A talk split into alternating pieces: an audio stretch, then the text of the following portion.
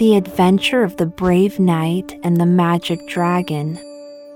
Once upon a time, there was a brave knight named Leo who lived in the kingdom of Zara. Leo was known for his courage and skill in fighting evil creatures such as ogres, trolls, and goblins. He always dreamed of becoming the greatest hero in the land, and he was always ready for a new challenge.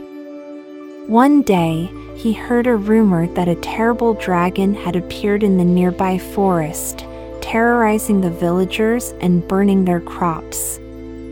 Leo decided to go and slay the dragon and prove his valor to the king and the people. He took his sword and shield, mounted his horse, and rode to the forest. As he entered the forest, he saw a trail of smoke and ashes leading him to the dragon's lair. He followed the trail until he reached a large cave. He dismounted his horse and entered the cave cautiously. He expected to find a fierce and monstrous dragon, but instead, he saw a small and cute dragon sleeping on a pile of treasure. Leo was surprised, but he thought that maybe the dragon was just a baby and that its parents were somewhere else. He decided to take advantage of the situation and sneak up on the dragon while it was still asleep. He raised his sword and prepared to strike. But before he could do anything, the dragon opened its eyes and looked at him curiously. It said, Hello, who are you? Leo was shocked. He had never heard a dragon speak before. He lowered his sword and said, I am Leo, a knight from the kingdom of Zara. And you are a dragon, a dangerous and evil creature. I came here to slay you and save the villagers from your wrath. The dragon tilted its head and said, Slay me? Why would you do that? I have never harmed anyone. I only came here to find a place to sleep and to collect some shiny things. I like shiny things. They make me happy. Leo was confused. He said, But what about the smoke and the fire? You have been burning the forest and the crops, haven't you? The dragon shook its head and said, No, no, no. That was not me. That was the other dragon. The big and mean one he is the one who likes to destroy things and scare people. He is very bad. I don't like him. He always bullies me and takes away my shiny things. He is the reason why I left my home and came here. Leo was astonished. He said, There is another dragon? Where is he? The dragon pointed to the back of the cave and said, He is over there. He is sleeping now, but he will wake up soon. He is very strong and scary.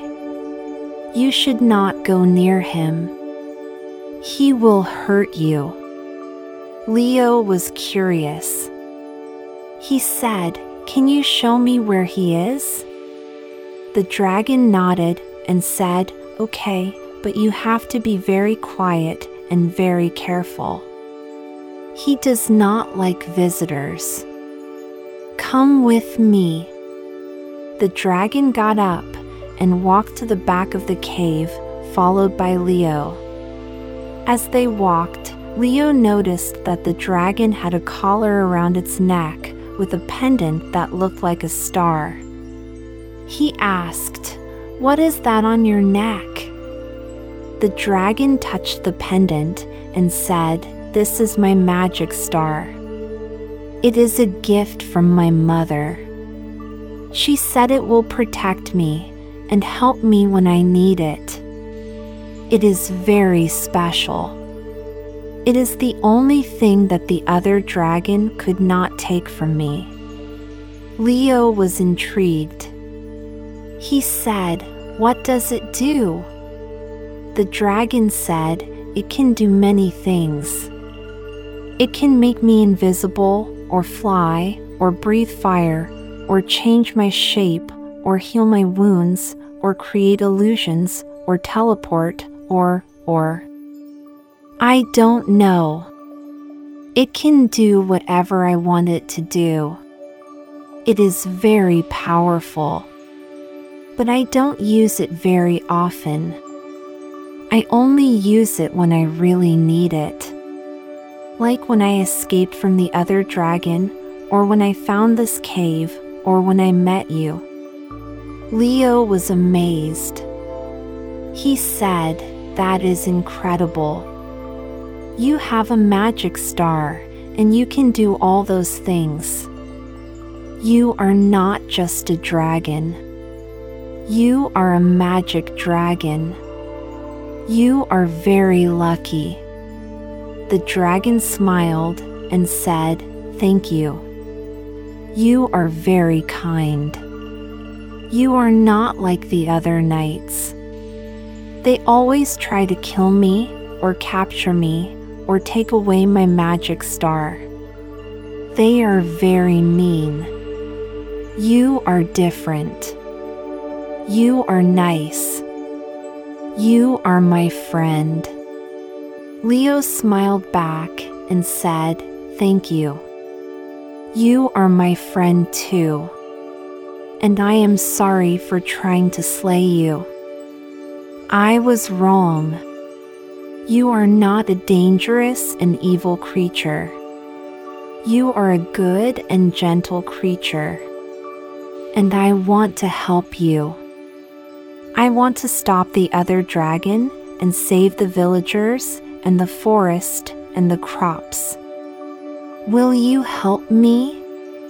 The dragon nodded and said, Yes, I will help you. We will do it together. We will be a team. The brave knight and the magic dragon. We will be heroes.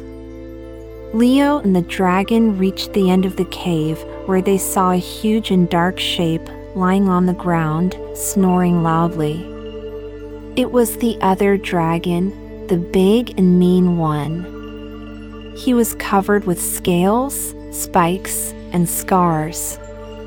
He had horns, claws, and teeth. He had wings, a tail, and a breath of fire. He was the most terrifying thing that Leo had ever seen. Leo and the dragon looked at each other and nodded. They were ready for the adventure of their lives. Leo and the dragon decided to use the magic star to create an illusion of a large and fierce dragon that would scare away the other dragon. The magic dragon said, I will make the illusion and you will control it. You have to act like a real dragon and make loud noises and breathe fire and fly around. You have to make the other dragon think that you are stronger and bigger than him and that you want to fight him. You have to make him run away and never come back. Leo agreed and said, Okay, let's do it. But be careful and stay close to me. If something goes wrong, we have to escape quickly. And don't forget to use the magic star to make us invisible so he won't see us. The magic dragon nodded and said, Don't worry, I won't forget. I will use the magic star to do everything. You just have to focus on the illusion. Are you ready? Leo nodded and said, Yes, I'm ready. Let's go.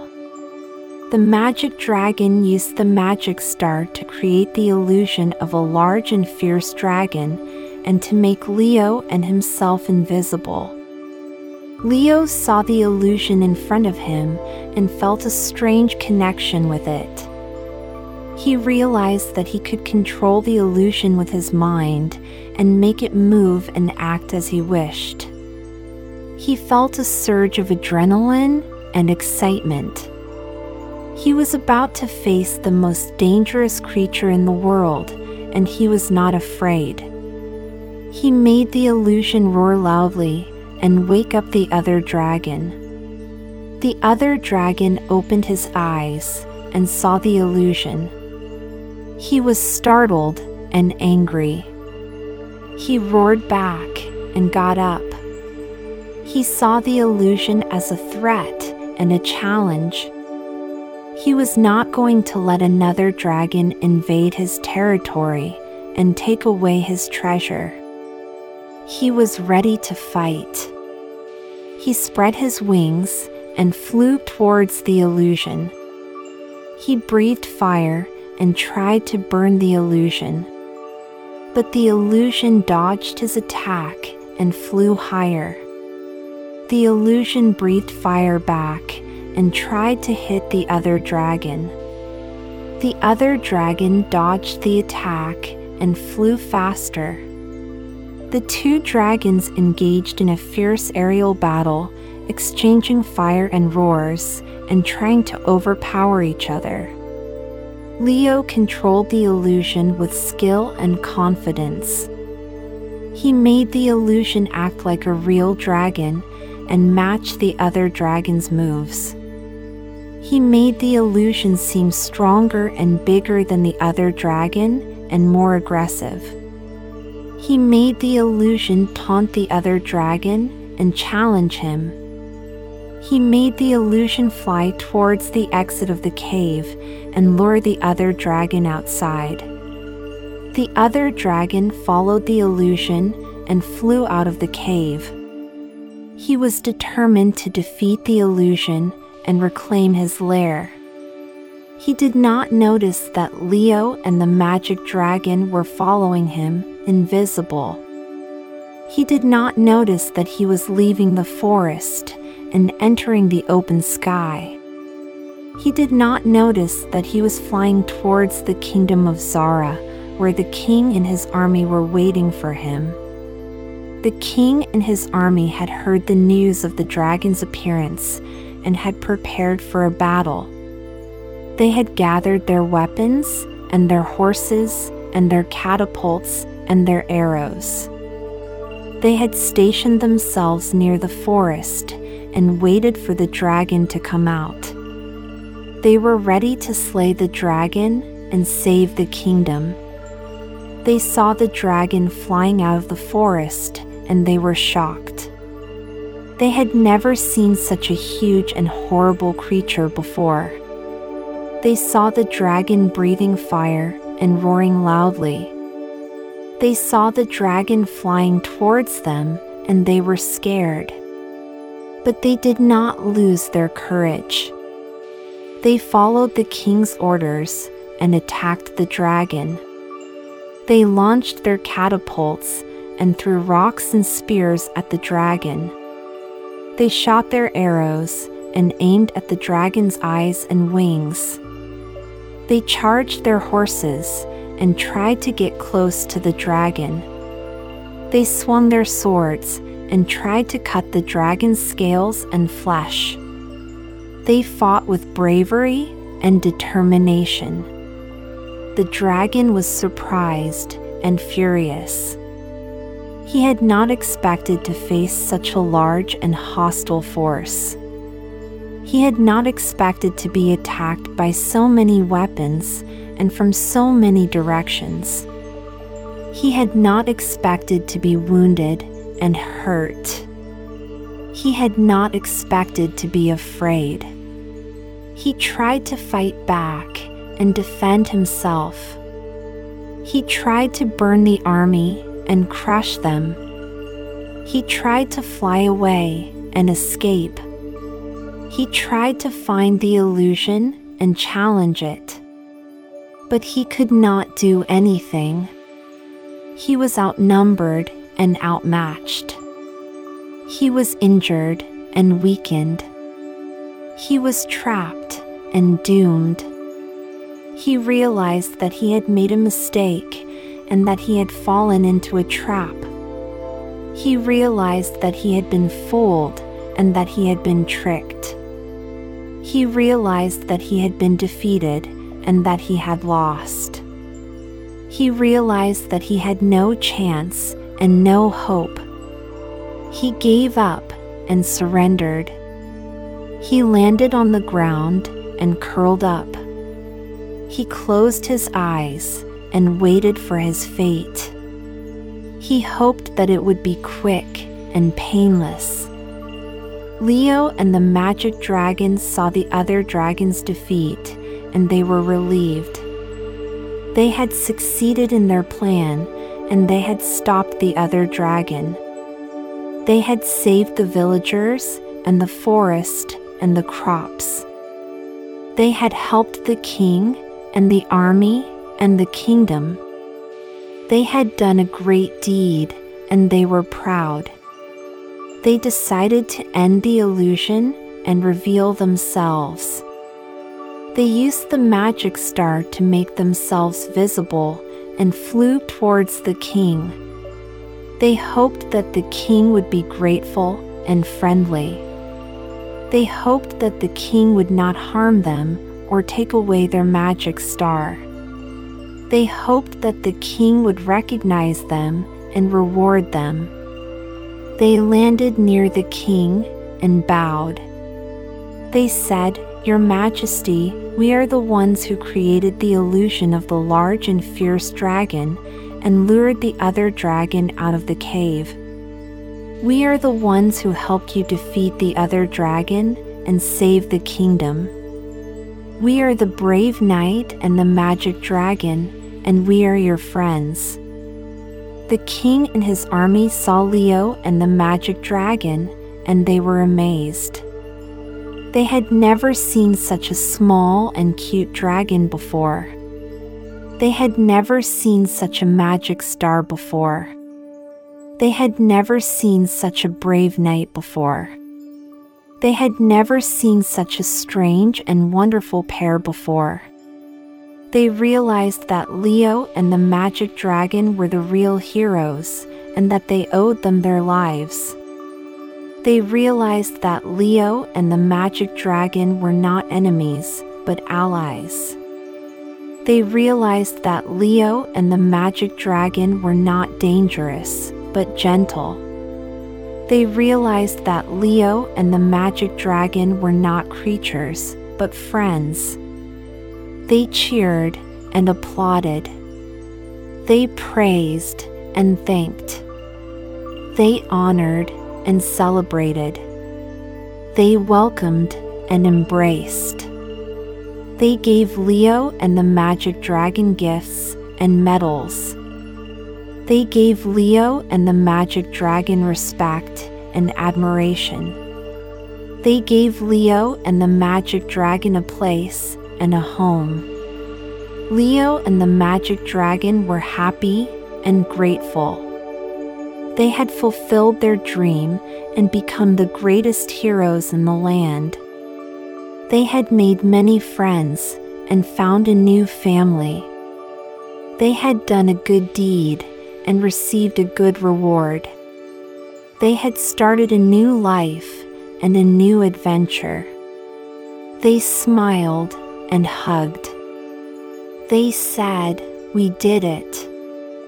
We did it together. We are a team. The brave knight and the magic dragon. We are heroes. And they lived happily ever after. Good night, little one. May you have the sweetest dreams